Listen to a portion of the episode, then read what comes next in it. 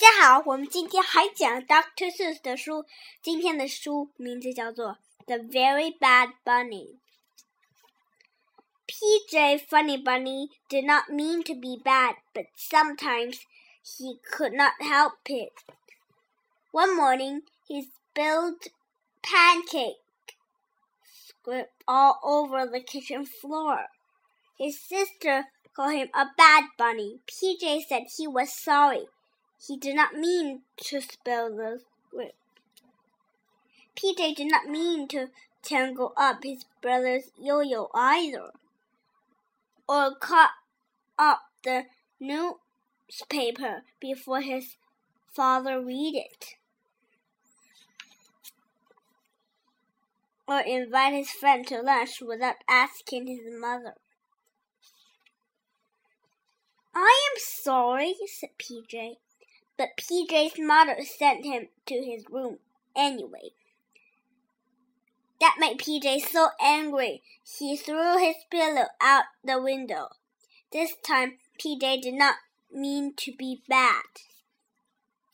The funny bunnies could not believe it that he had never seen such a bad bunny.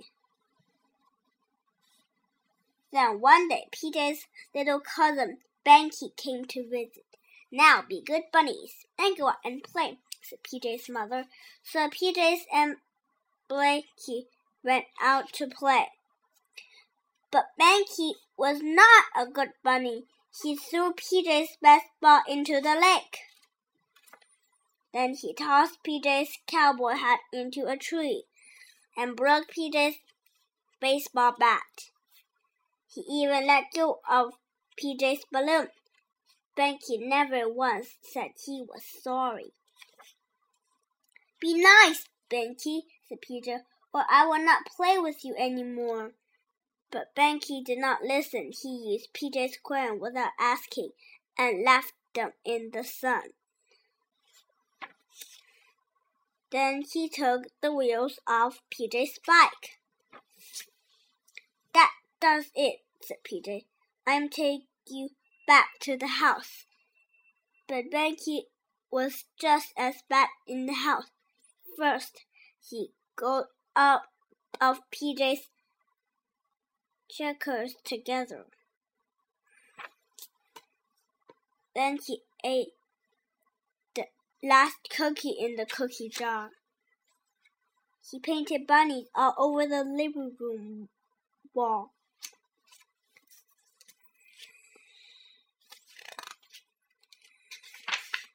The funny bunnies could not believe it. They had never seen such a bad bunny. Finally, it was time for Banky to go home. Everyone was so happy to say goodbye to him.